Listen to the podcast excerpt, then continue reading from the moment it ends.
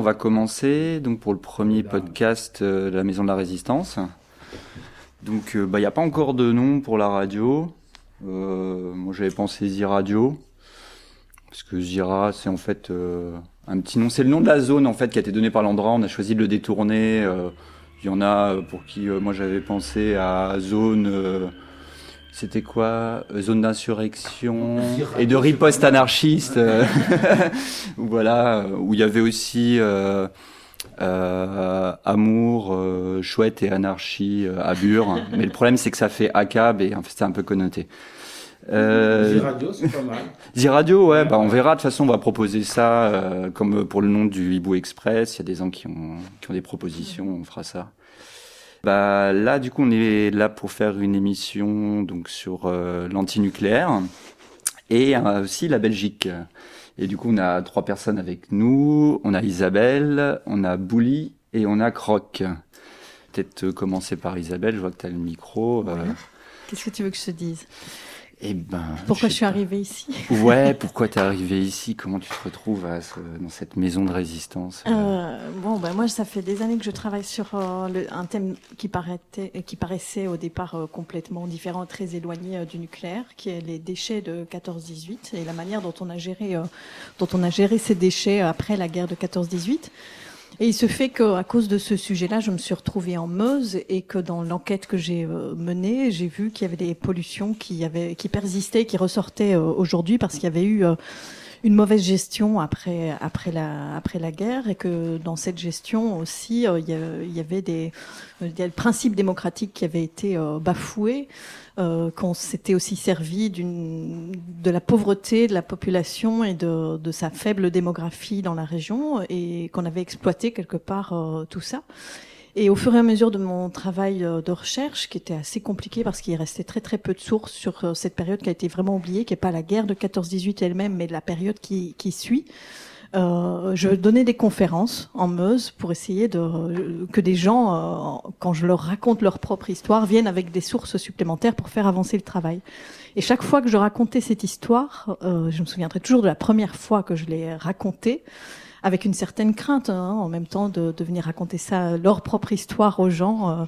Euh, il y a, chaque fois que j'expliquais cette histoire, il y avait une émotion très palpable dans la salle et souvent quelqu'un s'écriait mais ça continue et ce qui s'est passé il y a 100 ans, ça se reproduit aujourd'hui à Bure dans le sud du département. Et moi, je savais pas du tout ce qui se passait euh, à Bure en tant que Belge. Je m'étais, je m'étais en jamais France aussi, il y en a qui sont pas forcément au courant, voilà. beaucoup même. Hein. Puis je me suis renseignée et puis je me suis dit, mais oui, effectivement, du, peu que je, je lisais euh, sur Internet, dans les journaux, je me suis dit, oui, il y a vraiment des, des points qui m'ont l'air euh, très très communs ou en tout cas qui mériteraient d'être mis en perspective.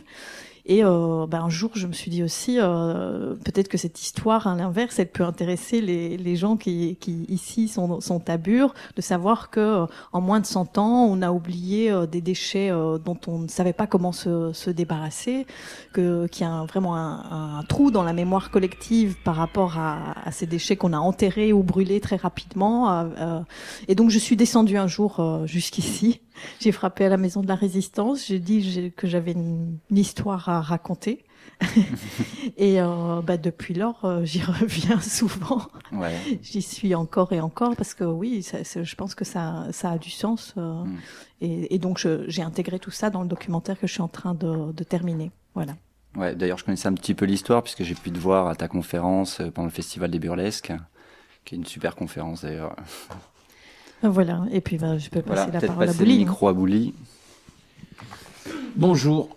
Euh, alors moi, ça, le parcours est très différent. Moi, j'ai réintégré le militantisme antinucléaire euh, il y a peu de temps, il y a, il y a, il y a 7-8 mois. Euh, j'ai parrainé une marche qui a eu lieu à Liège et qui devait, une chaîne humaine qui devait regrouper euh, 50 000 personnes euh, et ça a fonctionné. On a rassemblé 50 000 personnes qui relient la centrale nucléaire de Tihange, Liège, Maastricht en Hollande et que ça s'appelle en Allemagne. Donc je fais partie d'une plateforme internationale avec les Allemands de AAA et les Hollandais de WISE, avec le FDN, donc la fin du nucléaire en Wallonie.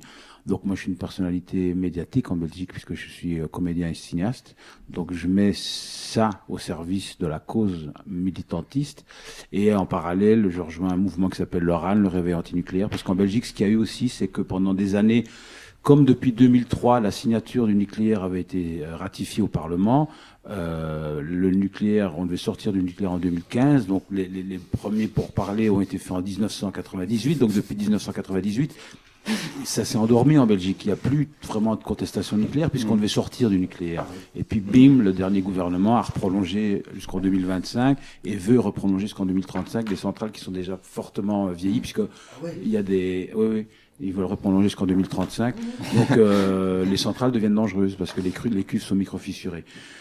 Donc voilà, ça c'est à titre personnel. Et puis euh, parallèlement à ça, ben, je me sers de Bure pour euh, pour alimenter mon scénario, le scénario de mon prochain long métrage, où j'anticipe un petit peu ce qu'il pourrait y avoir dans un site comme Bure, et ce qui me permettra de faire un film qui n'est pas un film sur le nucléaire, qui reste un, un thriller, mais qui se passe dans le milieu du militantisme radical.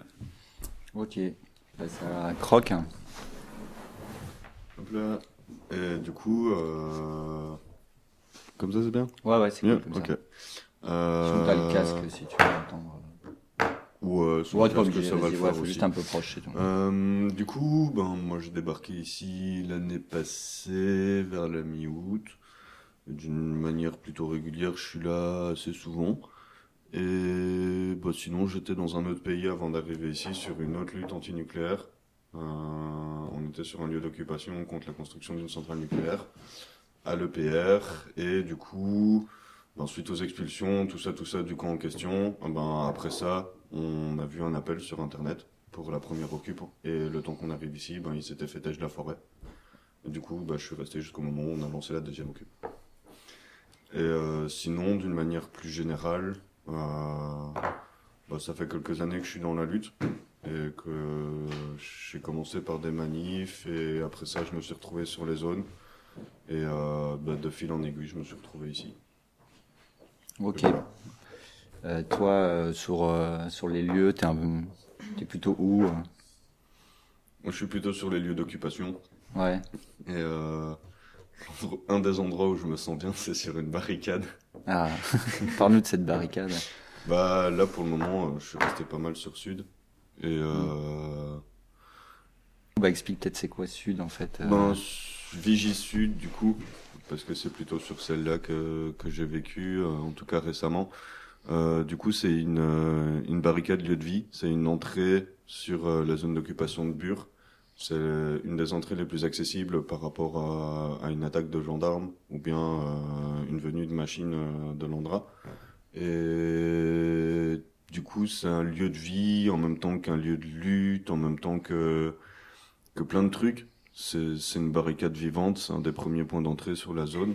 Et c'est c'est un des trucs qui fait que, personnellement, je m'y sens bien. C'est le fait que, ben, tout simplement, euh, il se passe tout le temps plein de trucs, quelle que soit l'heure euh, du jour ou de la nuit, euh, il se passe quelque chose, en fait. Ouais, on s'ennuie pas sur la barricade. hein. Non, jamais. enfin, de temps en temps, le, le temps est un petit peu long, mais euh, d'une manière générale, euh, non, t'as pas trop le temps de t'embêter. Euh, peut-être euh, Bouli, euh, si tu pouvais peut-être, euh, du coup t'es arrivé euh, hier. Ouais. Si tu pouvais peut-être un peu nous raconter peut-être tes premières impressions sur euh, ton arrivée.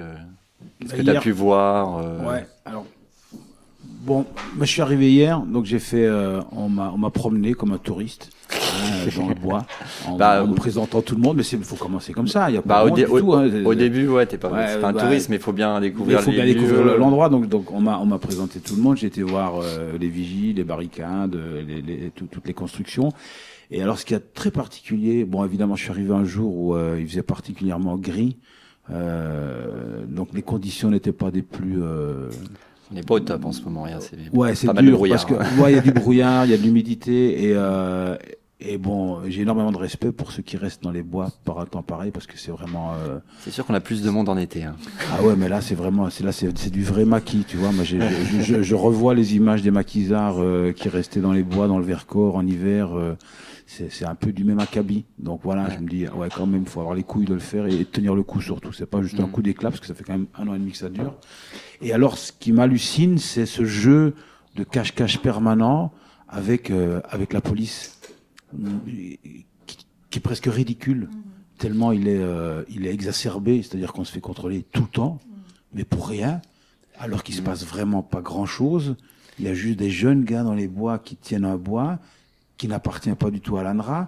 Donc il y a un- c'est un- le jeu est très bizarre. On est filmé en permanence. Il y a des camionnettes de gendarmerie qui passent, qui nous filment avec des iPhones. Ils nous prennent en photo de loin.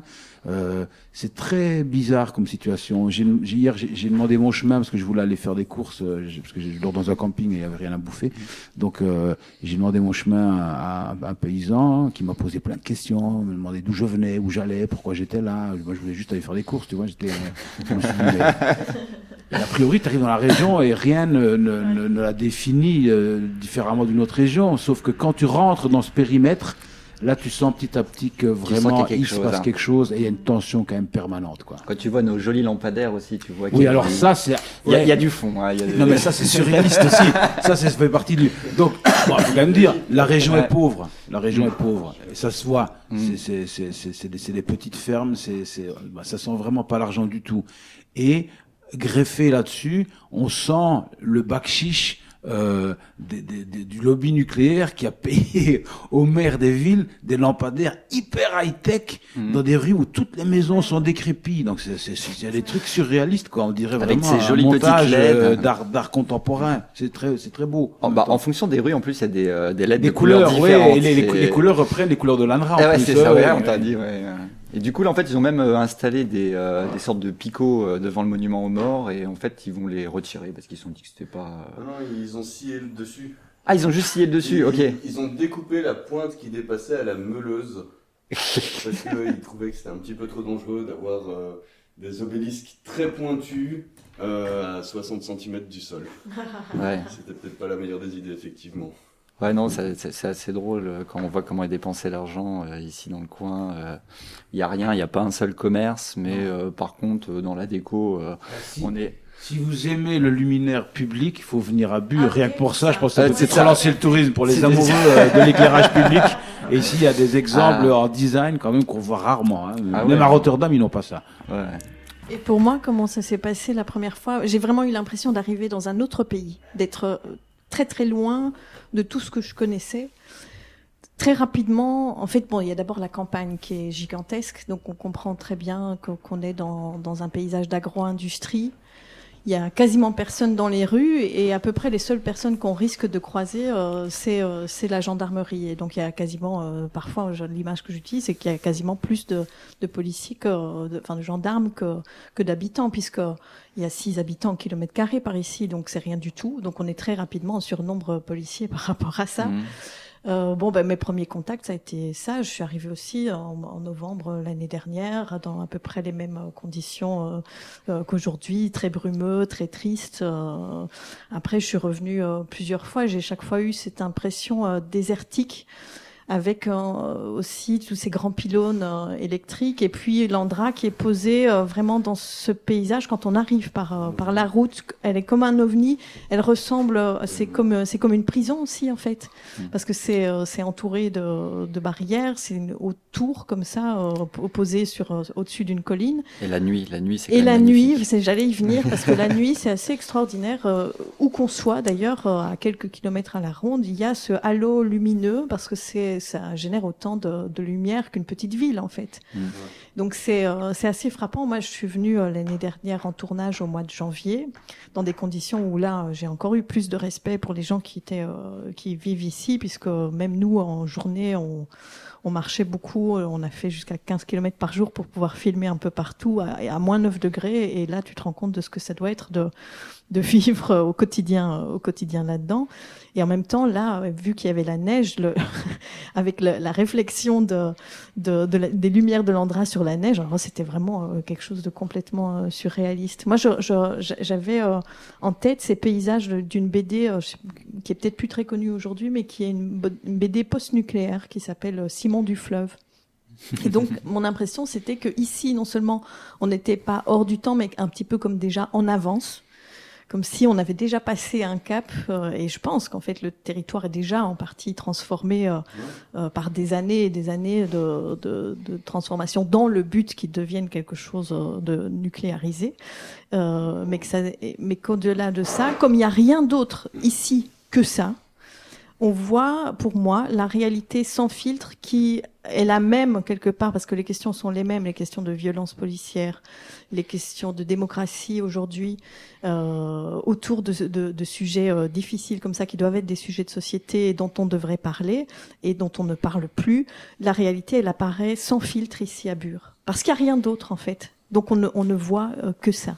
Bah, la réalité répressive de l'État, surtout euh, quand on voit euh, qu'on voit des voitures de flics passer constamment, une Voilà. surveillance constante, euh, On en prend la mesure. Ouais. le magnifique petit hélicoptère qui nous survole de temps en temps, avec, qui peut passer même très très bas. je me suis retrouvé une fois à faire du stop et en fait il y avait un hélicoptère qui nous tournait au-dessus de la, tête, quoi. Ouais. Et le fait que tout un chacun puisse devenir suspect d'office, c'est-à-dire que moi, c'était mon premier contact de toute ma vie avec euh, avec la gendarmerie de près Hmm. et avec un contact intimidant d'emblée. Ça, ça m'était absolument jamais arrivé. C'est du nucléaire, il y a 35 milliards qui sont en jeu au minimum. Enfin, c'est- enfin, de mon point de vue, comme, comme tu l'as dit, euh, c'est c'est déjà, on, on voit déjà ce que ça va être dans plusieurs années en fait. C'est déjà un désert, que ce soit déjà un désert de monoculture agricole ou un désert de monoculture du nucléaire. Ça reste un désert. Et là, juste ce qu'ils veulent faire, c'est enlever les derniers bouts de forêt, que ce soit par la contamination du sol ou bien la coupe directe. Ça va tout dégommer. Mais par rapport aux gendarmes, ouais, clairement, bah, à partir du moment où ça touche au nucléaire, en particulier où c'est ici un problème qui est considéré comme insoluble, d'office, ils vont mettre les moyens de répression et de contrôle qui vont avec. Ouais. Moi, c'est ce qui m'a donné envie, euh, justement, de, de faire connaître Bure euh, ailleurs. Parce que la première question que les gendarmes m'ont posée, c'est qu'est-ce qu'une Belge fait ici? Ça a été vraiment leur, euh, leur question. Qu'est-ce que vous foutez là? Et, euh, et puis, euh, à ce moment-là, j'ai dit, bah, je fais mon métier. Je, je m'intéresse à la vie des gens. Et mon métier, c'est de faire des documentaires. Et par ailleurs, je suis journaliste. Alors, ils ont changé d'attitude à partir du moment où j'ai dit que j'étais journaliste. Ah, Ils se sont trouvés tout d'un coup beaucoup plus gentils. Ce qui était pour moi très euh, significatif. J'étais contente d'avoir pu vivre euh, en fait la situation que que n'importe qui peut vivre et de voir le changement euh, d'attitude. Après, euh, moi, je trouvais super important de, de faire savoir parce que Bure est, est loin de tout et même les gens du, du nord du département euh, de la Meuse qui sont euh, tout à fait concernés euh, en premier lieu par par ceci, ben ont, ont tendance à penser que c'est loin et du coup à être extrêmement mal informés parce que soit ils pensent que c'est déjà fait et Oui, qu'il y ça a plus y a plus le choix. Soit ils pensent à l'inverse que avec euh, des- les, bribes de nouvelles qu'ils ont eues euh, récemment euh, que finalement ça se fera pas.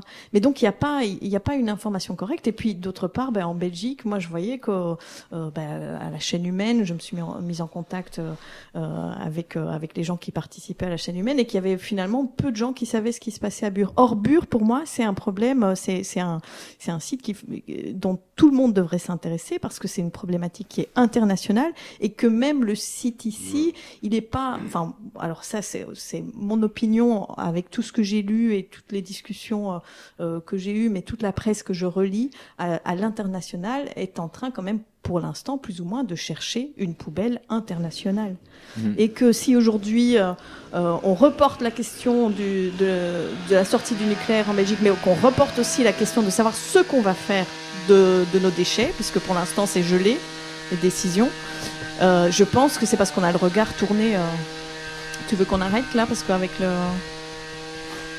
Ça c'est du PC, ouais. Ça, c'est encore le lobby du nucléaire. Qu'est-ce qu'ils viennent nous faire chier là Non mais c'est Vinci là, hein, c'est Eurovia, ça. c'est c'est euh, c'est Vinci quoi. On a on, on, coll- on les collectionne ici. Mais ça, mais ça me semblait, euh, je vais juste terminer en disant, ça me, ça me semble super important, et ça a été un slogan euh, euh, déjà il y, a, il y a quelques dizaines d'années, de dire ni ici ni ailleurs pour, pour les Ouais. centrales, et ni ici ni ailleurs pour les poubelles. Je, je pense que c'est la, la, la lutte, elle doit euh, se fédérer euh, au niveau international parce que bien souvent, et ici c'en est vraiment le symbole, mais il y a plein d'autres endroits comme ça, on va choisir pour ça des territoires abandonnés. Et pour moi, Bure est un territoire qui a été colonisé de cette manière-là parce qu'il était abandonné, que c'est un processus de longue date. Alors ça, c'est ce que j'explique dans, c'est ma thèse personnelle, mais c'est de dire, euh, ce n'est pas sans rapport avec ce qui s'est passé il y a 100 ans dans le département. C'est-à-dire mmh. qu'on a, on a, on a exploité le fait que dans la région, il y avait des terres moins riches, que les paysans étaient moins organisés, qu'ils étaient déjà et qu'ils avaient une nature peut-être un peu plus résignée par rapport à ce qui leur arrivait. Et on peut aller dans toute la France, c'est la perception qu'on a des Meusiens, mais c'est la perception que les Meusiens ont d'eux-mêmes. C'est ça qui est assez euh, extraordinaire. On les choque même pas quand on leur dit ça ils, en sont euh, désolés eux-mêmes d'être euh, comme ça. Et tout doucement, ça se réveille quand même un, petit peu. On voit des changements euh, un petit peu d'attitude. Mais, mais voilà, ça me, semble, ça me semble super important de, de, de, pouvoir remettre ça en perspective parce que les questions démographiques font clairement partie du, des critères de choix de l'ANDRA pour euh, venir positionner euh, euh, la poubelle ici. Et pas forcément le magnifique argile qu'on possède. Voilà, il y a cette argile, mais cette argile existe à Paris sous le siège de l'Andra, mais mm. sauf que là, il y a des millions d'habitants et que euh, c'est pas une question de euh, tant de danger par rapport à des millions d'habitants, c'est vraiment une question d'acceptabilité sociale. Et ça, ils le disent eux-mêmes parce que dans mon travail, moi, j'ai fait euh, les choses convenablement. Je suis allée les rencontrer, j'ai posé toutes les questions que je me pose et que je continue à poser parce que moi, je fais rien d'autre que ça. Je pose des questions qui, pour moi, sont des questions essentielles qu'on devrait tous pouvoir se poser et auxquelles on doit essayer de trouver des réponses. C'est hors de question de ne pas être arrivé à un semblant de réponse euh, et, de s'enfoncer là-dedans comme ça. Notamment, moi, ce qui m'intéresse, c'est la question de la mémoire qui en soi est un sujet euh, à part entière. Quoi. C'est euh, la mémoire de déchets, comment on, comment on peut maintenir la mémoire de déchets nucléaires sur un million d'années? C'est insoluble. Mm. Et il ne peut pas y avoir quelqu'un d'honnête aujourd'hui, qui soit historien ou scientifique ou artiste, euh, qui puisse. Euh, c'est qu'il n'y a, pas de solution. Et, mm. et, Bure, pour moi, est, l'exemple du, vrai problème du nucléaire, parce que quand tu parles des centrales, de la, de la, du prix du kilowattheure, le débat est toujours possible. Quand tu parles de la, de la sécurité des centrales, il y a toujours deux écoles. Il y a ceux qui défendent mordicus que ça ne peut pas arriver, les autres qui. Mais quand il s'agit des déchets nucléaires, de l'impact économique que va avoir le coût de gestion des déchets pendant des siècles qui n'a jamais été enregistré, ça, il n'y a pas de débat. Parce, qu'il parce que forcément, tu ne peux pas défendre ça. C'est un problème. Le déchet mmh. nucléaire est un problème insoluble. Et ils le savent. Ouais, du coup, tu peux peut-être. Hein. Ils sont en train de chercher des solutions et l'enfouissement des déchets de telle manière à ce qu'on oublie qu'ils sont là fait partie des solutions qu'ils envisagent, en tout cas de mon point de vue. Mhm. Pour donner un exemple d'un des sites d'enfouissement qu'ils sont en train de faire, ils sont en train de faire un site d'enfouissement, enfin, ils ont le projet de faire un site d'enfouissement sur le département d'Australie du Sud, qui va accueillir 33% des déchets nucléaires à, à moyenne radioactivité du monde. Mhm. Tout ça sur des terres aborigènes. Mhm. Ah, on choisit toujours des lieux. c'est c'est extraordinaire. Comme tu le disais, c'est sur des, des, terres qui sont euh, avec très peu de population, qui sont quasiment vides. Et la plupart du temps, j'ai bien aimé ce terme-là que tu as utilisé parce que je le trouve juste, c'est des terres qui sont colonisées en fait. Pour citer un autre exemple, c'est celui de Talvivala, qui est à la limite euh, suédo-finnoise, où euh, ils ont le même projet d'enfouissement qu'à Bure, sauf que c'est dans du granit. C'est la seule différence. Mhm. Parce que sur le même principe qu'à Bure, les caissons qu'ils veulent faire, ils prétendent qu'ils vont tenir 100 000 ans. Les études suédoises, elles prouvent qu'ils vont même pas en tenir 200. Donc 100 000 ans, c'est juste. On ne peut pas savoir ce qu'il va y avoir dans 100 000 ans. Je veux dire. Et, le principe de, de, la, de, la, de, la, de 100 000 ans, voire un million d'années. Hein. De dire que l'argile n'a pas bougé et que donc ne bougera pas, tu ne peux pas dire que quelque chose hein. ne va pas arriver parce que ça ne s'est jamais passé. Mais scientifiquement, un truc euh, sur 100 000 ans, ça sent un petit peu. Ça, ne tient pas la route. tu ne peux pas dire ça n'arrivera jamais parce que ce n'est pas encore arrivé. Hmm. Tout arrive à un moment donné pour une première fois ou sinon qu'il va y avoir certainement des bouleversements géologiques dont on n'a pas encore connaissance du tout. On peut pas tabler sur le futur en disant ce n'est jamais que euh, la, la, la, répétition de ce qui est dans le passé. Mm. C'est des principes qui ne tiennent pas du tout ça. Et il et, et, faut aussi rappeler que tous les déchets qui ne sont pas enregistrés officiellement dans des sites de l'État sont jetés euh, dans des containers au large des côtes somaliennes, euh, dans les pays en guerre, enterrés en Afrique, et tout ça via des mafias, dans la mafia calabraise. Du coup, après, on parle de, de pirates somaliens, alors qu'ils essaient juste de défendre en fait euh, leurs eaux. Donc, y a... bah, ils, servent des pays mm. en guerre pour justement filer des thunes aux chefs de guerre qui Mhm. achètent des armes, tout ça au détriment de la population qui est en train de crever de faim, et, euh, et les conteneurs restent euh, en mer, rouillent, et puis, et puis à un moment donné, bah, toute cette radioactivité va partir en mer. Et là, du tout, il n'y a plus de frontières euh, politiques, c'est-à-dire que le problème du déchet, c'est un problème mondial. Et à ce titre-là, d'ailleurs, puisqu'on parle d'Afrique, moi j'étais saisie de voir que pour l'instant, il y avait vraiment euh, euh, un essai de, de pousser pour avoir davantage de centrales nucléaires en Afrique, alors que nous, on est en train d'aller de- d'aller dans l'autre sens, et ils le savent en fait, qu'en Europe, quelque part, euh, c'est une industrie qui est mourante. Mais euh, du coup, on, on essaie de la déplacer. Et pour moi, la justification, ce sera ça aussi, c'est de dire, ben, ils ont, euh, à partir du moment où ils ont, ils ont l'uranium, ils ont euh, les centrales. Oui, c'est ça. Et puis après, bah, du coup, et, et on pourra justifier aussi d'avoir des poubelles là. Mais ça se passe toujours aussi avec. Il suffit de voir en Afrique du Sud. Pour l'instant, il y a une contestation parce que effectivement, de nouveau, tous les processus démocratiques est bafoué euh, euh, dans, dans, dans cette façon euh, de- d'essayer de faire avancer euh, le nucléaire. Et, euh, et ça me rappelle quelque chose que, que disait Veit Stratman, qui est un artiste qui a, qui, a, qui a travaillé, mais qui a détourné justement ce que lui demandait de faire Landra pour poser des questions à Landra sur la question de la mémoire euh, des déchets du nucléaire. Il disait, une des questions qu'il pose, c'est est-ce que le nucléaire, qui a besoin, pour ne pas être dangereux, de la plus grande stabilité, c'est la base euh, de tout, hein, c'est pour ça qu'on dit qu'il faut de l'argile calovo-oxfordien pour pouvoir euh, stocker ces, ces déchets, est-ce que c'est compatible avec la démocratie qui, en elle-même, a besoin justement d'être perpétuellement en instabilité pour être remise en question euh, en permanence? Sinon, c'est plus de la démocratie. Et donc, je trouvais intéressant de voir que finalement, les deux, pour moi, elles sont pas compatibles. C'est deux, c'est deux façons de voir le monde qui sont euh, complètement différentes et qui peuvent pas marcher ensemble. Je vais peut-être euh, faire une toute petite pause euh, musicale. Alors, j'ai envoyé un petit son de rap belge qui peut être cool. Donc là, ça va être du coup Davodka et c'est le couteau dans la paix. Voilà. Tous avoir une vie belle et libre. L'envie a empoisonné l'esprit des hommes, a barricadé le monde avec la haine, nous a fait sombrer dans la misère et les effusions de sang.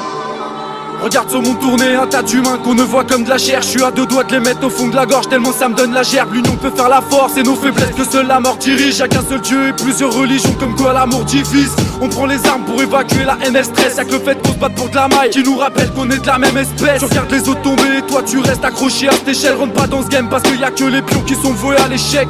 Regarde les hommes veulent tout sans rien redonner. Une courte échelle où on s'écrase les uns les autres pour atteindre le sommet. La paix nous fait faux bon. Tu poses une bombe et tous les cinq les sautent. On mériterait le sida tellement on se baisse tous les uns les autres. On fait que se dénigrer. Encore un son à méditer. Je prie en vérité qui d'entre nous a vraiment mérité de vivre? On va partir sans emporter les problèmes restants. C'est triste car offrir ce futur à nos enfants est un mauvais présent. Moi je considère la peste, la haine, l'amour comme des épidémies. Alors va donc t'acheter une glace pour faire face à ton pire ennemi. On verra pas le bout du tunnel avec des rames sans train. Quand l'Afrique rêve la dalle, l'Europe débat sur des histoires sans fin. Le monde dégrade, j'avoue. Le sang s'étale là où se confondent les djihadistes et l'esprit de vengeance de Netanyahou La politique c'est trop complexe pour moi. Mais je sais que l'essence même de la vie ne réside pas dans des réserves d'or noir Tellement je trouve le temps long, j'ai pris ce texte comme une seconde d'adieu. Suffit pas d'être Charlie une journée pour prouver que ce monde va mieux. Nous ne ressentons pas assez et nous pensons beaucoup trop. Nous sommes trop mécanisés et. Nous sommes trop cultivés et nous manquons de tendresse et de gentillesse. Sans ces qualités humaines, la vie n'est plus que violence et tout est perdu. Des fois je me demande pourquoi je me plains, monde de démence c'est ça que je crains. La mauvaise conduite de l'homme est toujours sur la route de la haine. En panne de frein T'allumes tes abos c'est le carnage, ils trouvent ça drôle c'est galache Crois-tu que l'avenir de la terre se trouve entre les drones et Kalash. Ça sera le bas de sens rien ne s'arrange chaque fois que les sirènes s'élancent. Quand une sortie d'école en une seconde laisse un cimetière géant. Ce soir une pluie de roquettes c'est la tempête qu'indique que le baromètre La pêche m'y connaît guère. Mais au bout d'une arme y'a aucun baïonnet Aveuglé, on est trop lâche pour voir la mer de près. Et vu que les armes ont la parole, il n'y aura guère de paix. Le diable a sa mission, la rage cache ta vision. On se multiplie et puis se divise, mais au final, qui paiera l'addition? Aveuglé, on est trop lâche pour voir la mer de près. Et vu que les armes ont la parole, il n'y aura guère de paix. Le diable a sa mission, la rage cache ta vision. On se multiplie et puis se divise, mais au final, qui paiera l'addition? Ouais, ouais, qui paiera l'addition? Chacun pour sa peau, le couteau dans la paix. Ta vodka On va passer à, à Bouli, là. On voulait un petit peu discuter du, euh, du militantisme en Belgique euh, antinucléaire et aussi euh, peut-être dans le milieu du cinéma, est-ce qu'on en parle? Alors, donc, faut, faut savoir que le, le, militantisme antinucléaire en Belgique a été endormi pendant 20 ans, comme je disais tout à l'heure, parce que entre le début des débats en 98, la signature de la sortie du nucléaire en 2003 pour 2015, euh, bah ça, ça a endormi forcément la contestation, puisqu'elle n'avait plus lieu d'être. Et puis alors, c'est le gouvernement qui a relancé euh, la, la, la, prolongation des centrales de 10 ans, et puis certainement encore de 10 ans à venir. Le problème, c'est que là-dessus se greffent euh, des problèmes structurels, c'est-à-dire que les cuves euh, de, de Tihange 2 de Doul 3. Donc il reste euh, 5 réacteurs en Belgique. Il y en a mm. trois en, il y a 7 réacteurs en Belgique. Il y a Doul et puis Tihange, qui sont dans des zones de densité de population énorme. Hein. C'est Anvers, c'est Liège, donc c'est euh, 7 millions de personnes qui vivent dans les, dans les périmètres confinés autour des centrales. Donc s'il y avait un problème type, type, type Fukushima en Belgique, c'est une, la catastrophe serait pire. quoi. C'est ingérable comme situation. Ouais. Et il y, a, il y a ce problème de, de micro-fissures. Donc c'est suite à cette combinaison de, de, de, de, du fait de relancer la prolongation des centrales et de l'annonce, pas officielle, mais via des, des organismes qui sont euh, qui sont euh, qui sont faits par des, gens qui sont ingénieurs physiciens, donc c'est pas juste des, des, des des types qui connaissent leur matière, qui ont travaillé souvent pour NJ Electrabel, qui ont travaillé dans le nucléaire aussi.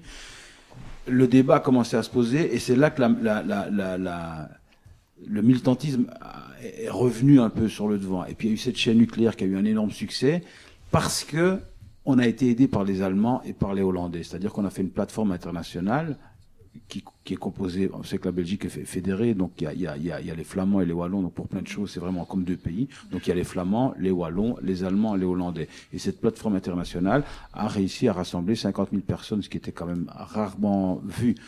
Et ça, ça a renourri aussi euh, la, la, conscience. C'est-à-dire que les gens se sont rendus compte que oui, il y avait vraiment, pour rassembler 50 000 personnes, c'est qu'il y a potentiellement en tout cas, il y a une question à se poser. On ne mm. peut pas balayer comme ça d'un revers la question du nucléaire. Oui, ça a relancé la question. Ça a relancé la question, et ça, c'est très récent. Hein, C'était au mois de juin. Donc mm. là-dessus, se sont greffés plein d'autres choses, plein d'autres activités, et des problèmes structurels ont fait que les centrales ont refermé. Donc c'est-à-dire que les problèmes inhérents aux centrales nucléaires ont renourri aussi cette, probabilité de, recontestation nucléaire ça, là maintenant, il y a un nouveau euh, réacteur qui vient d'être fermé en Belgique. Donc euh, ça ne fait que nourrir aussi le problème, c'est-à-dire qu'on ne peut plus cacher éternellement le problème. On a aussi une ministre de l'énergie en Belgique qui est totalement inféodée au lobby nucléaire, qui devait nous, nous, nous, nous pondre un pacte énergétique, qui est quand même le pacte qui allait définir les grandes lignes des politiques énergétiques de la Belgique pour les 30 années à venir. Ça fait trois ans qu'on attend ce pacte. Elle a sorti une espèce de, contest, de, de, de consultation populaire de manière totalement euh, intime, de façon à ce que personne ne le sache, pendant les vacances de Toussaint. Oh, c'est un Donc, classique ça. Mais, ouais, un classique, mais ça a été su. On a, nous, on a lancé les alertes sur, sur, sur, sur Facebook, sur les réseaux sociaux. Donc ça a refait le buzz aussi. Et tout le monde se dit, avec des questions hyper orientées. Donc les gens commencent à se dire, ouais, non, il y a vraiment, il y a une couille. Donc c'est bien qu'il y ait tout ça. Et il y a d'autres euh, d'autres choses en devenir. Et dans les choses à devenir, ben, notamment l'émergence d'un mouvement qui s'appelle le RAN qui servira juste de, de, de, levier de communication, c'est-à-dire que ce qu'il faut absolument nous euh, arriver à faire en Belgique, c'est euh, ramener le débat chez les jeunes. Les jeunes n'ont jamais connu le débat, ils sont nés dans la période où tout le monde s'était endormi. Mmh. Donc, n'ont pas connu le débat du tout, ils ne savent même pas de quoi ça, de ça parle. Donc, nous, l'idée, c'est de, de, avec le RAN, c'est de, c'est de, justement, c'est de, de, se servir de tout ce qui est connu en Belgique, tout ce qui est un peu people, dans le cinéma, mmh. dans le milieu du rap, dans le milieu des youtubeurs, des blogueurs, des, de la mode, pour, pour, pour, pour, pour arriver à, à, à, toucher le public jeune qui, même par Facebook, n'est plus du tout. C'est la même stratégie que l'association L214, en fait, euh, qui, sur un autre type de militantisme, utilise, en fait, des personnalités au travers de vidéos pour, ouais. euh, pour ramener les gens à se conscientiser un peu sur d'autres problématiques. Parce que quand tu commences à parler et à vulgariser un peu le problème, parce qu'évidemment on a toujours, on nous a un peu exclus du débat sur le nucléaire, parce que on a toujours fait, on, nous a toujours fait croire qu'on était trop cons pour comprendre ce qui se passait en gros. Hein. Donc euh, mmh. les technocrates gardent le débat pour eux, mais une fois que tu revulgarises le débat, ce que je fais beaucoup en Belgique, parce que le temps que je comprenne après, en deux mots, c'est expliqué. Ouais, tu fais des vidéos du coup Je fais des vidéos, mais vraiment toutes connes. Hein. Je, je, me filme avec mon iPhone et je le balance sur ma page Facebook. Mais ça okay, fait ouais, des, on, fait 900, on fait 900 000 vues, tu vois. Mmh. Donc euh, ça marche et les gens ont besoin d'entendre ça aussi. Mmh. C'est-à-dire que simplement quelqu'un qui n'est pas du tout un spécialiste de la question nucléaire, je ne suis pas ingénieur du tout, mais après, à partir du moment où, où tu comprends un petit peu le processus, tu greffes là-dessus un minimum de bon sens, et puis c'est bon. C'est comme t'es pas obligé de savoir démonter un moteur pour savoir que rouler bourré, c'est dangereux, tu vois. C'est exactement la même chose. Oui. Euh... comme tu nous parlais de cette euh, aberration des, euh, des déchets et de ces petits dés à coudre. Oui, alors la communication euh, de la- donc, le forum du nucléaire, c'est la plateforme qui gère la communication pour les lobbies nucléaires, euh, a, a une, euh, une, une, euh, c'est une ASBL, donc une association soi-disant sans but lucratif, mais qui est financée par toutes les grosses sociétés qui touchent au nucléaire. Et ce forum du nucléaire gère très bien sa com, c'est-à-dire qu'ils ont mis beaucoup beaucoup d'argent dans des dans des dans des campagnes de pub qui étaient dans les grands quotidiens en Belgique. où On voyait des volutes de, de, de, de vapeur sortir des, des, des, des cheminées et on disait mais c'est pas c'est pas du CO2, c'est pas des gaz à effet de serre. Euh, le, le, le, le, déchet nucléaire le plus dangereux en Belgique, bah, c'est très peu de choses. Ça correspond à un dé à coudre par habitant par an. Donc vous voyez c'est vraiment ingérable. Donc voilà c'est une communication qui est très bien faite. Donc il faut déconstruire cette communication et communiquer mieux que expliquer que ce dé à coudre, bah, ça fait fois le nombre de Belges, quand même 11 millions de dés à coudre par an depuis 50 ans, mais surtout que ce dé à coudre suffit à tuer euh, tout ce qui est autour de toi sur 2 km. Donc, euh, Oui, il représente 99% de la radioactivité. Exactement. euh, Et puis, il, est, il sera toujours aussi dangereux dans 300 000 ans qu'il l'est aujourd'hui. Donc, il faut le gérer, ce truc-là, ce petit dé à à coudre. un million d'années. Donc sortir du nucléaire, attendre, encore expliquer aussi que s'il y a une urgence de, parce que on, on, on nous fait toujours peur en Belgique en disant si on sort du nucléaire, la transition énergétique n'a pas été faite, ça c'est sûr, parce qu'ils n'ont rien foutu, et ça, ça a été voulu. Et surtout, on, fait, on, nous fait miroiter le blackout. C'est toute espèce de truc, le Ouais, c'est la même blackout. chose, ouais. Mais le blackout, même s'il y avait un blackout, ça correspond à quoi? Ça correspond à deux ou trois jours en hiver où pendant deux ou trois heures tu n'as pas de courant. C'est quand même pas non plus. Je pense qu'on va tous monde. mourir là. Sauf que en Belgique, les, Il y les aura réacteurs, Sud qui va survivre. mais en Belgique, les réacteurs ont été en panne. Donc on, on sait qu'on peut se servir, on peut, on- puisque les réacteurs ont été en panne ces trois dernières années pendant l'hiver. Donc on sait qu'on peut vivre sans ces réacteurs. Donc voilà, la, la preuve en est faite puisqu'on n'a pas eu de réacteurs pendant les trois. dernières- Donc c'est un chantage. Donc il faut aussi euh, réexpliquer aux gens que ça c'est du chantage, que ce n'est pas vrai. Donc il faut il faut redéconstruire toute leur communication et, et- et reconstruire une communication plus juste. D'autant plus qu'il y a plein de choses qui sont instrumentalisées dans tous les discours. Moi, je reviens sur euh, ce qui se passe aujourd'hui euh, autour de la COP 23, où on dit que l'Allemagne, euh, Ah, du la coup, COP. se met en retard par rapport aux objectifs de, de baisse de, de rejet de CO2. Mais quand on cherche véritablement et qu'on a les vrais chiffres devant soi, on voit que non seulement ils sont bel et bien en train de sortir du nucléaire, mais qu'en plus, même s'il y a une légère hausse après de, de réutilisation du charbon, ils sont sans cesse en train de la baisser et qui sont sans cesse en train de baisser leur rejet de, de, de CO2. Donc ça va peut-être prendre quelques années de plus, mais il y a une volonté politique et ferme d'aller dans ce sens-là, parce que la population, je pense, est derrière et qu'elle a réussi à faire passer euh, euh, ce, message. Mais qu'est-ce que c'est quelques années de retard Hein, puisque de toute façon, on en a déjà pris énormément sur la question du, climat, donc c'est un peu fort de venir euh, dire maintenant c'est la course, alors que c'est en, en réalité pas vraiment le cas. Mais qu'est-ce que c'est quelques années par rapport à des déchets Si on produit 20 ans de plus de déchets, qui eux seront ingé- ingérables sur plusieurs centaines de milliers d'années. Donc il faut pouvoir remettre ces échelles-là.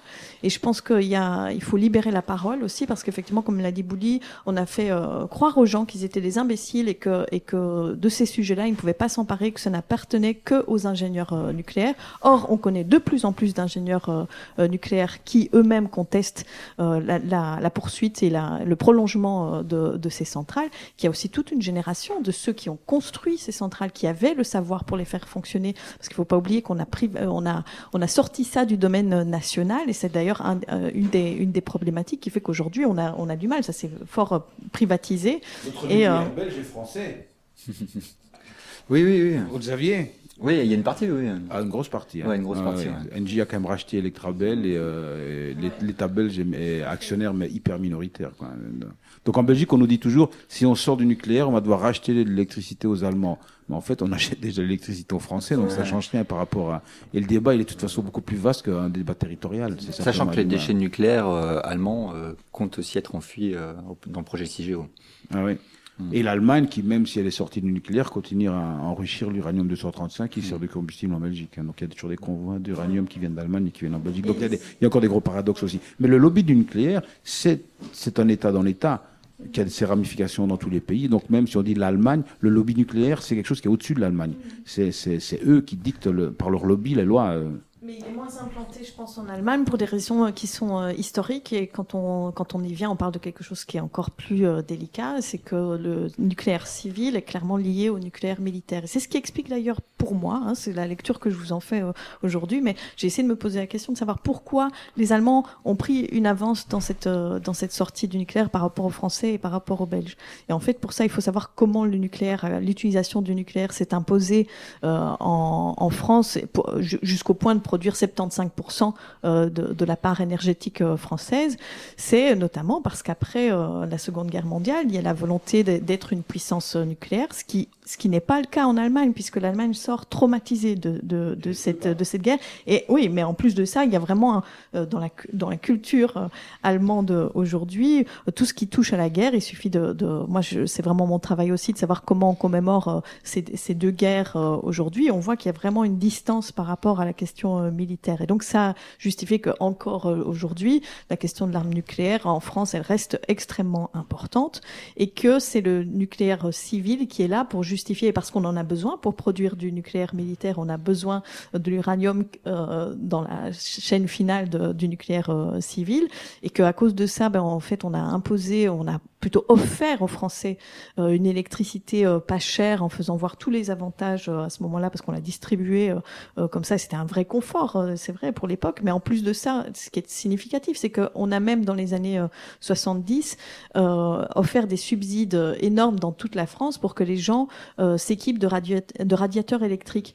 Ce qui est une ineptie totale de se chauffer à l'électrique et se chauffer en plus au nucléaire, ce qui fait qu'il y a, je crois, le chiffre, ça doit être 34%. C'était en 2014, 34 4% des ménages euh, euh, français qui se chauffaient euh, encore au radiateur électrique et donc au nucléaire, alors qu'en Allemagne, c'est beaucoup, c'était beaucoup moindre. C'est-à-dire que c'est de toute façon 20% d'énergie nucléaire sur sur l'ensemble du mix énergétique et en plus de ça, 5% de chauffage électrique. Donc on est moins dépendant et la population était d'office moins dépendante en, en Allemagne et avec un autre tout autre rapport à cette idée d'armes d'armes nucléaires qui se trouve qui se trouve derrière. Il y a une puissance là derrière et moi je le sens aujourd'hui parce que sur les sujets sur lesquels je travaille fatalement, je parle de munitions d'un côté et mm. d'autre côté de nucléaire et je vois que ça fait pas plaisir qu'on qu'on ramène ces, bah, quand on parle de nucléaire, on, on évite de, parler de, l'autre l'utilisation. Et euh, pourtant, et pourtant, c'est des choses qui sont qui restent extrêmement mm. liées. Alors pourquoi les Belges, nous, on est un petit peu entre les deux? Bah, Simplement parce qu'on a beaucoup d'entreprises. On n'a pas l'arme nucléaire, mais par contre, on est très lié à la France et on a énormément d'entreprises de pointe dans le secteur nucléaire qui travaillent pour les Français.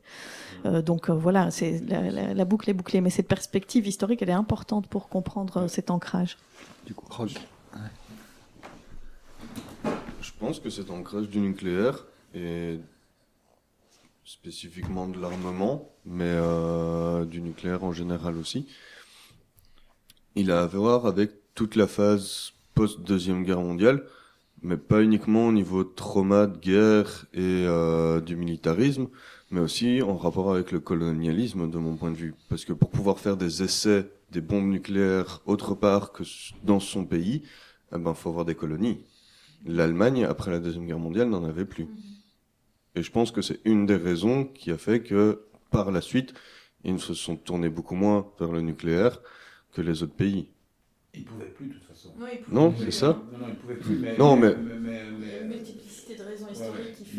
Ils, pouvaient plus, euh, d'un point de vue... Euh, bah. d'un point de vue légal, tu veux dire Oui, oui j'entends ce que tu veux dire. N'empêche que euh, normalement, ils n'auraient pas pu relever une armée non plus dans l'entre-deux-guerres. Il y a énormément de pays qui s'arment et qui utilisent des technologies que, sur le plan de la loi internationale, ils n'ont pas le droit de le faire, mais ils le font quand même. Hein tous les, tous les servants allemands qui auraient pu lancer le nucléaire après la guerre ont été réquisitionnés, ils sont partis aux États-unis. Hein, donc, euh, oh, c'est Oppenheimer, fait, von Braun, tout ça, ils sont tous partis. Donc, il n'y avait plus rien en Allemagne que pour. Et puis, il fallait que le pays se relève de la guerre. Donc, pour eux, c'était impossible à ce moment-là. Alors, on va finir un nouveau son arabe belge de Youssef Swat, euh, Nostra Culpa.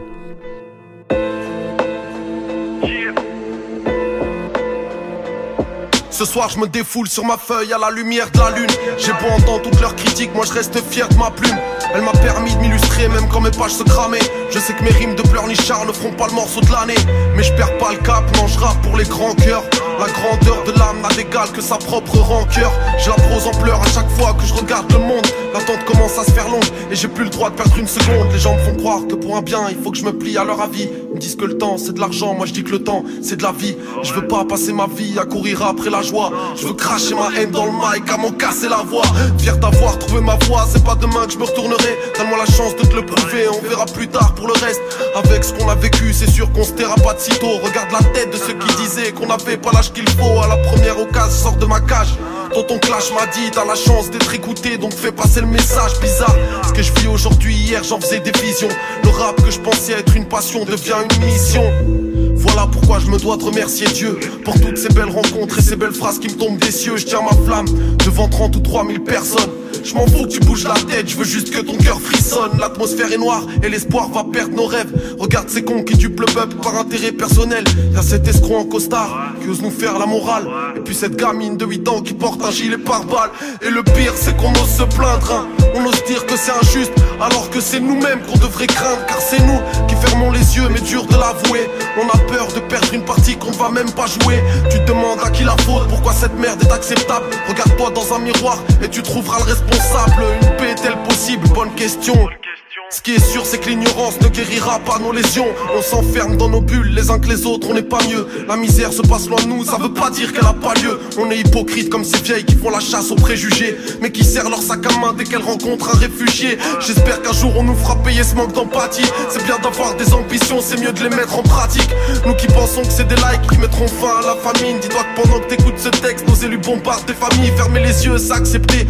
Crois-moi, tu peux t'en vouloir. Ce dont il faut qu'on se rende compte, c'est qu'ils ne détiennent pas le pouvoir. On les laisse simplement faire par peur d'éveiller le grabuge. C'est vos beaux costards qui me font peur, pas les barbes ni les capuches. À qui la faute si on contracte des dettes qu'on ne peut étayer? À qui la faute si nos parents se cassent le dos pour les payer? À qui la faute si on nous dit que même ce qui se dit aux infos?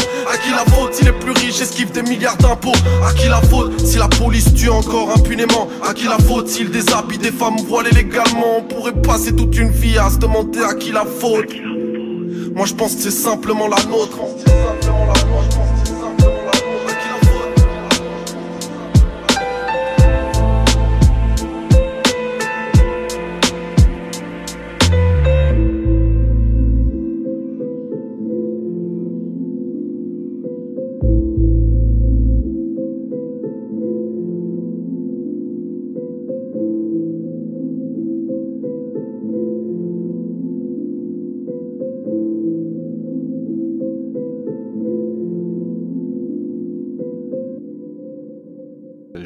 revenir bah, sur la, puissance du, bah, du lobby et qu'il n'y a pas beaucoup de films qui parlent de, bah, du nucléaire. Moi, j'en connais un vieux qui s'appelle, euh, mais encore, c'est pas totalement dit, qui s'appelle Stalker d'Andrei Tarkovsky.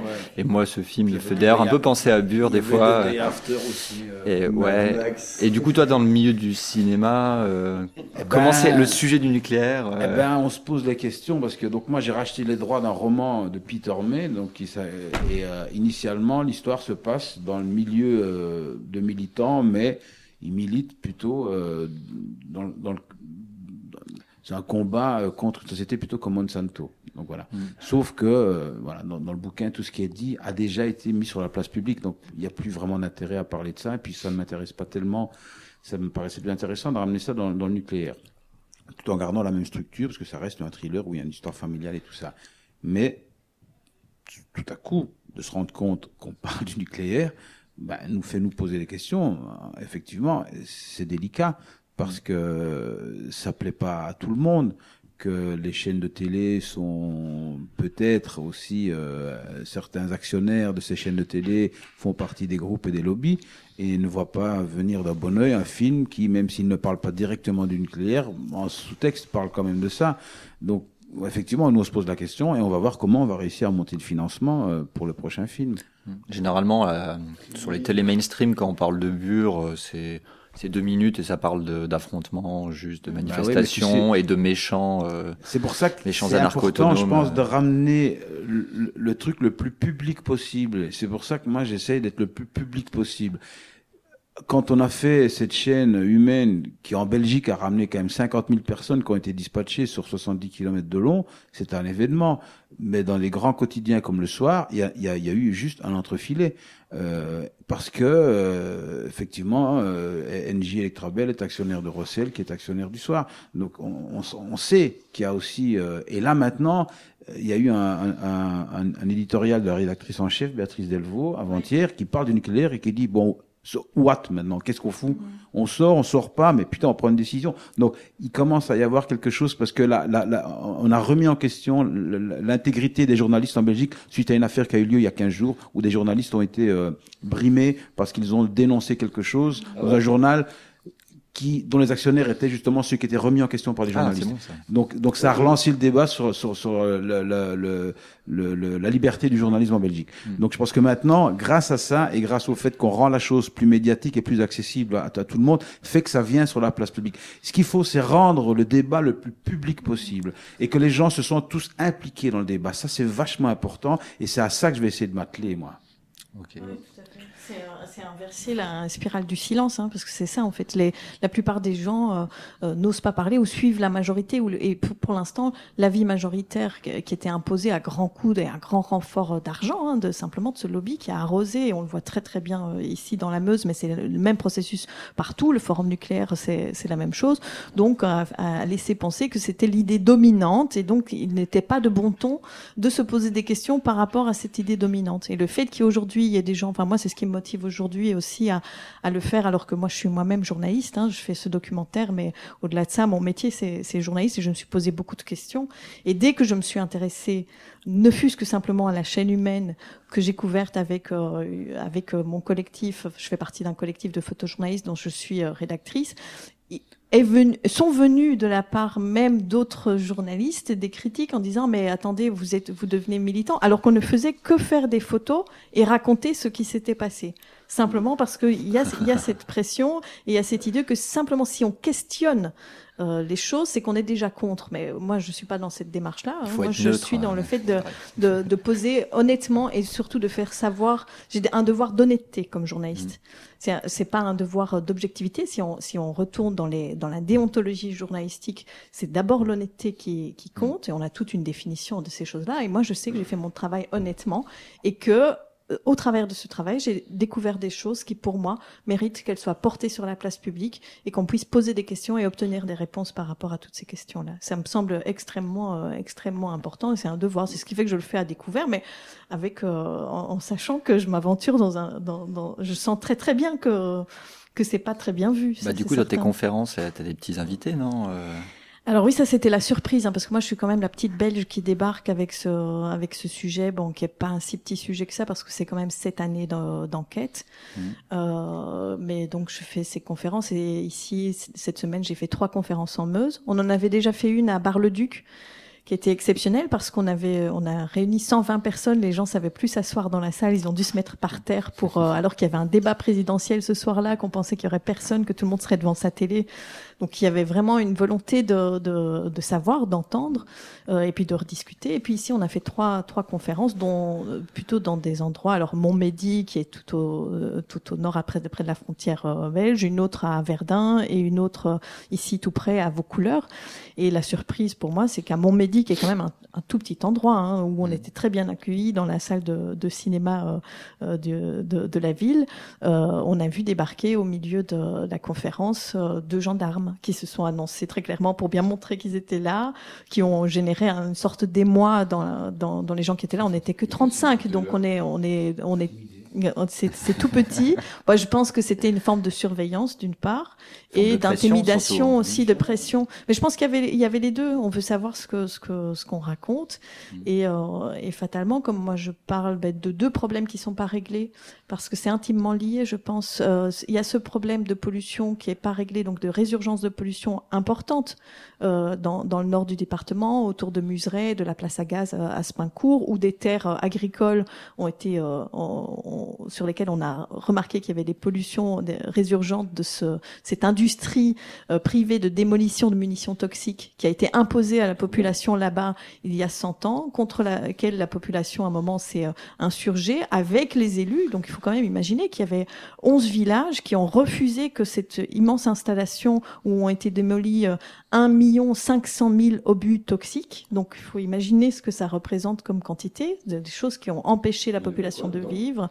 Euh, bah, des toxiques, euh, on va parler de genre euh, hypérite, gaz moutarde, enfin ce genre de choses-là. Donc notamment des, des, des toxiques euh, à base d'arsenic et des, des, des, arsines, donc des bouteilles d'arsine qu'on peut encore voir surgir dans, dans, les champs, qui sont des marqueurs très clairs de pollution importante sur place. Ce problème n'est pas réglé et la préfecture reporte sans cesse à plus tard le fait de, de, de ne fût-ce que continuer les travaux pour cerner le, le, la profondeur de la pollution et euh, aussi décider de ce qui va être fait après parce qu'on dépollue pas ça euh, n'importe comment, que ça va générer des coûts importants et que au-delà de ça, je pense, alors ça c'est mon point de vue personnel, mais je pense qu'il y a d'autres gens qui, savent, en tout cas qui me confirment que, que j'ai pas tout à fait tort, on ne veut pas qu'on parle ni de Bure, ni de Museret, et encore moins qu'on rapproche ces deux histoires, parce que c'est extrêmement intéressant de, de, voir à quel point il y a des, des accointances et à quel point,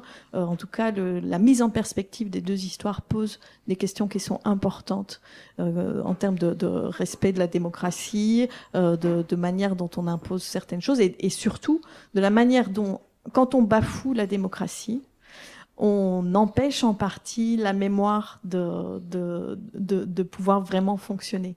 Et ça, ça apparaît assez, assez clairement autour de ce qui s'est passé, autour de cette industrie des années 20, qui a disparu, une industrie privée, qui euh, débarrassait le gouvernement français, mais aussi le belge et, le britannique, d'un problème qu'ils ne savaient pas gérer. Donc c'est, pour moi, c'est la filiation, c'est le premier dépassement technologique qu'on a pendant la Première Guerre mondiale. On produit des déchets dont on ne sait pas ce qu'on va faire euh, par après, et qui restent dangereux sur plusieurs euh, centaines d'années. Et euh, on a ce processus qui est quasiment le même qu'on met en place, c'est-à-dire que des industriels vont s'emparer du truc, vont racheter et faire en sorte que l'État pense que l'épine est hors du pied et que donc on peut continuer à produire des munitions euh, sans, mmh. sans, sans, sans, problème, par exemple, euh, et que du coup l'État ferme les yeux sur ce qui se passe à l'intérieur de ces entreprises. Cette entreprise-là, en, en l'occurrence, elle a disparu et tout, beaucoup de sources concernant cette entreprise ont disparu aussi et euh, la population a été livrée à elle-même, c'est-à-dire que pendant toutes les années d'exploitation, on lui a dit que c'était pas dangereux et que après les terres ont été remises en culture, donc il y a quand même une responsabilité aussi à un moment qui appartient euh, à ceux qui normalement euh, mm. ont la, la garde de ce que deviennent les territoires, et, euh, et qu'après on leur tombe dessus à ces, ces, paysans, ces fermiers en disant mais vous, vous cultivez des terres polluées, c'est hors de question, maintenant on les sort de, de, de culture. Donc c'est extrêmement violent comme comme, comme, euh, comme histoire et ça ressemble, quand on s'y intéresse, beaucoup à ce qui est en train de se passer ici à Bure. Ici, par contre, on, ouais, on leur rachète leur terre pour leur mettre une, une petite corde au cou et pour avoir une sorte de pression sur eux. C'est les mêmes.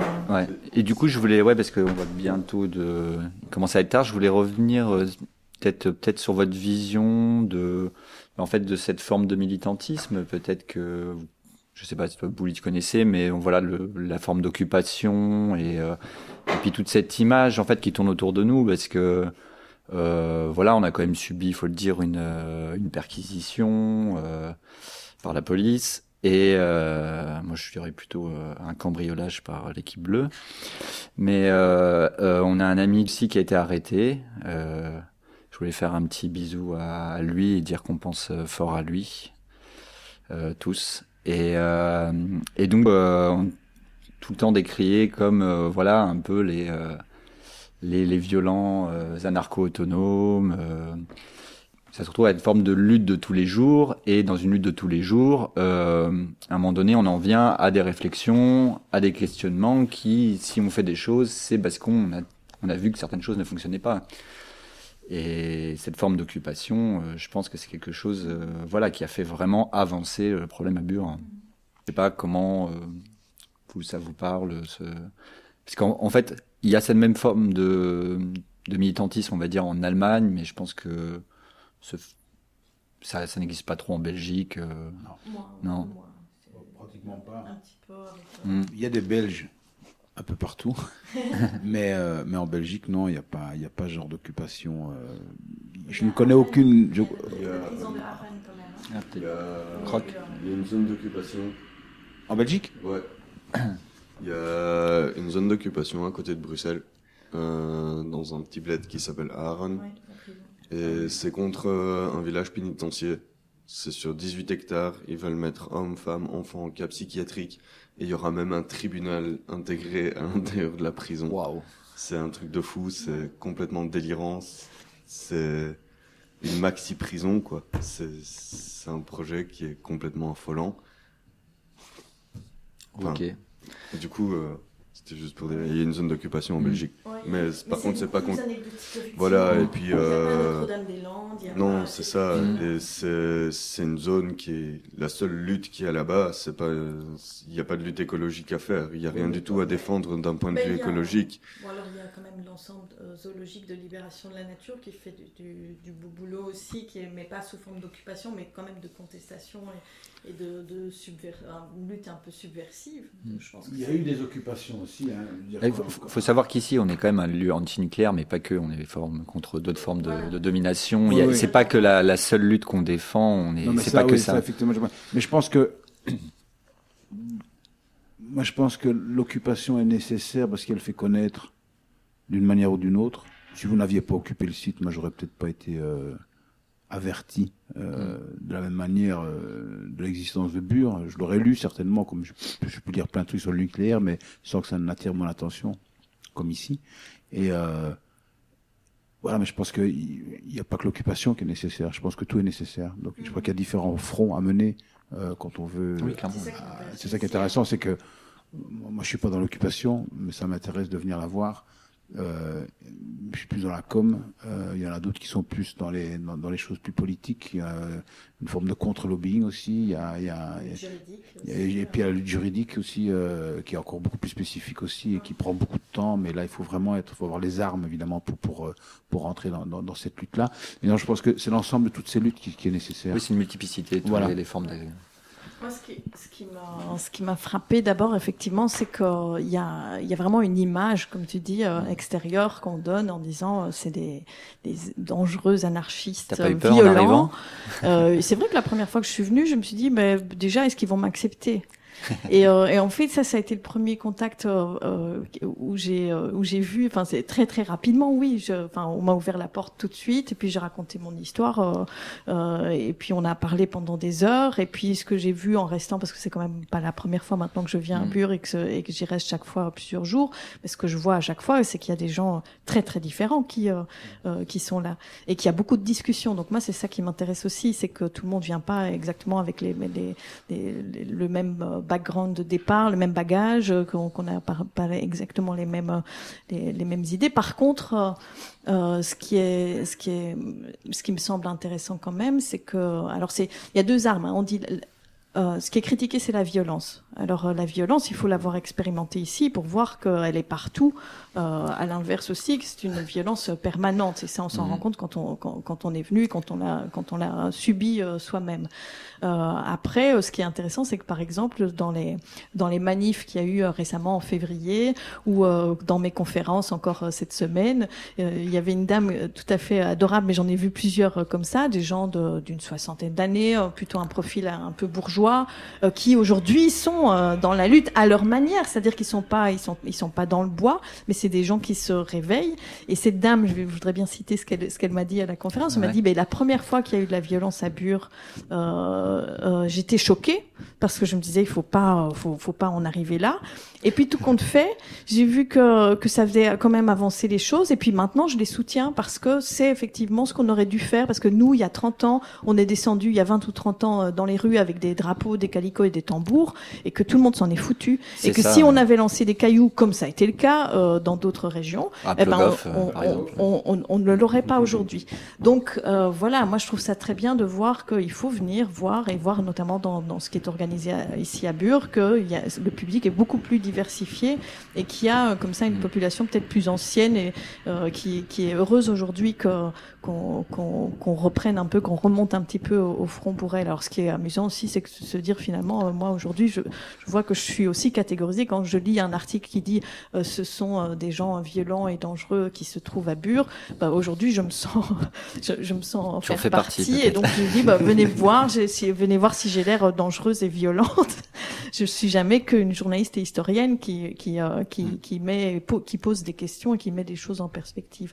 Après, il y a une dernière chose que je, je voulais dire. Il y a eu euh, euh j'ai beaucoup réfléchi, je dis énormément l'actualité et je pense que le nucléaire, les questions autour du nucléaire ne sont pas indépendantes des autres questions de société qu'on a réglées aujourd'hui et qui sont sur le devant de la scène, qui a beaucoup plus de liens entre elles qu'on mm. ne le pense.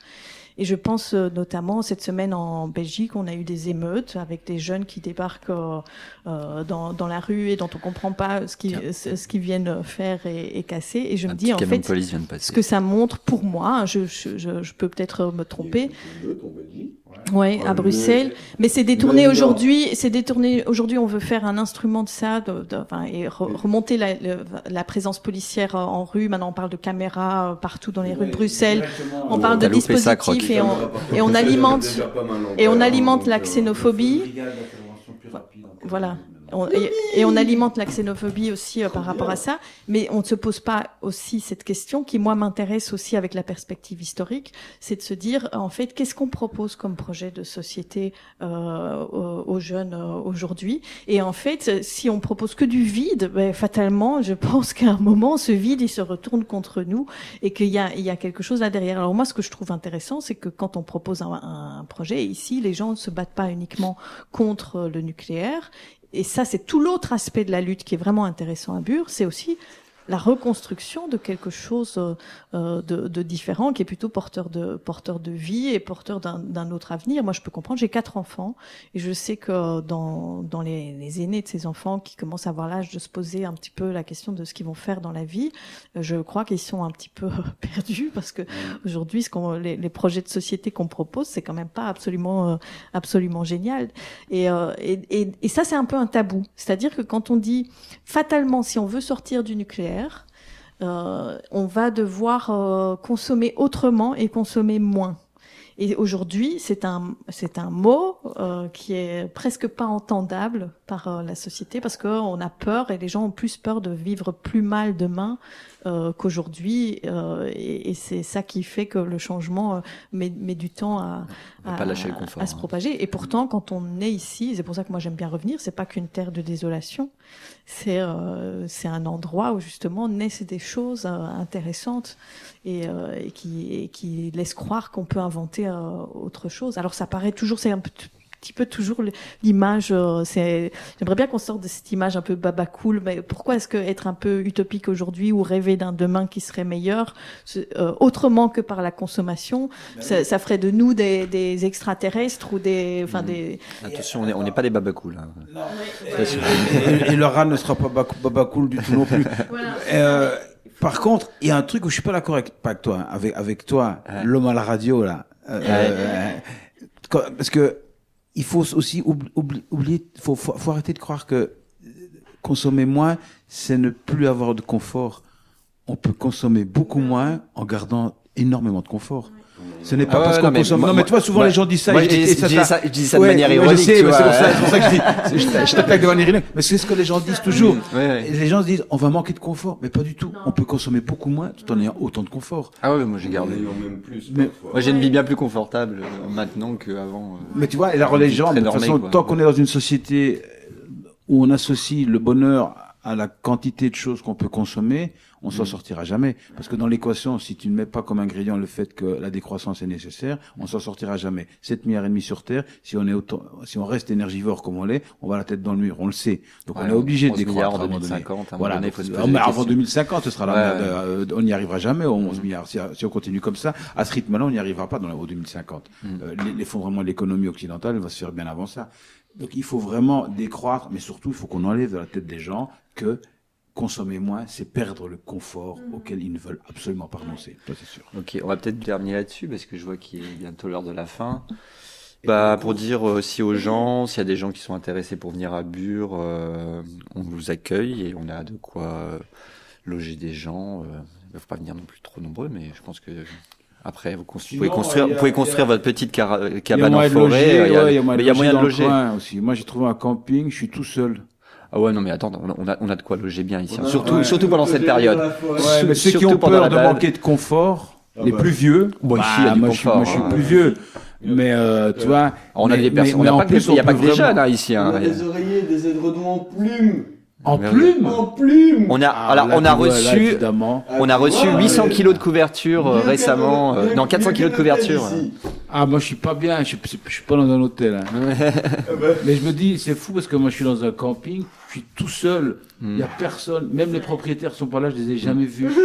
euh, dans un truc qui fait 3 hectares. Il y a je sais pas combien de cabanes. Il y a personne. Ah, le, Je tourisme dans la région, ça à- fonctionne pas des, 8 des masses. hein. d'ici, tu vois. Donc, euh, c'est vraiment. euh, Et n'allez pas à l'hôtel de, de l'Andra. Il y a aussi un hôtel. Hein. Ah ouais il, faut Ouais. aller, il faut aller dans les bois plutôt que. Ouais, voilà, n'allez non, pas, non. n'allez pas au blind d'œil. Ouais, ouais, voilà. Non, mais pour venir à la maison, il y a plein, il y a de la place et on a d'autres, d'autres endroits. Lieux. mal reçu. Du coup, bah, on va terminer sur euh, une musique d'un artiste belge qui fait une reprise euh, de Bonnet M, de Sony. Il s'appelle euh, Bouli Lanners. Superbe. Superbe. Superbe. אתה צריך לתת לביסה. Sonny, if I can a dance, I'd have a fire. Sonny,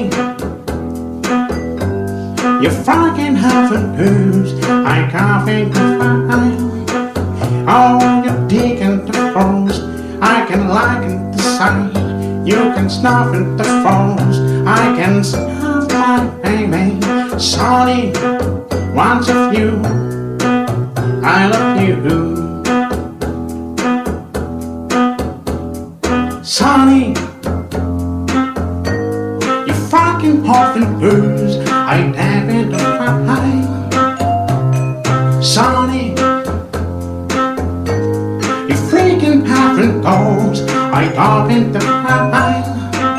Oh, you've been crying the fight against house my honey, Sonny. Once a few, I love you. Sonny. your fragrance even fine, I'm talking to fine. Sonny. your fragrance often too. I coughing to fine. Oh, you coughing to veins. I can happen to phones. You can happen to things. Happens, how's my honey? Sonny, wants you. I love you.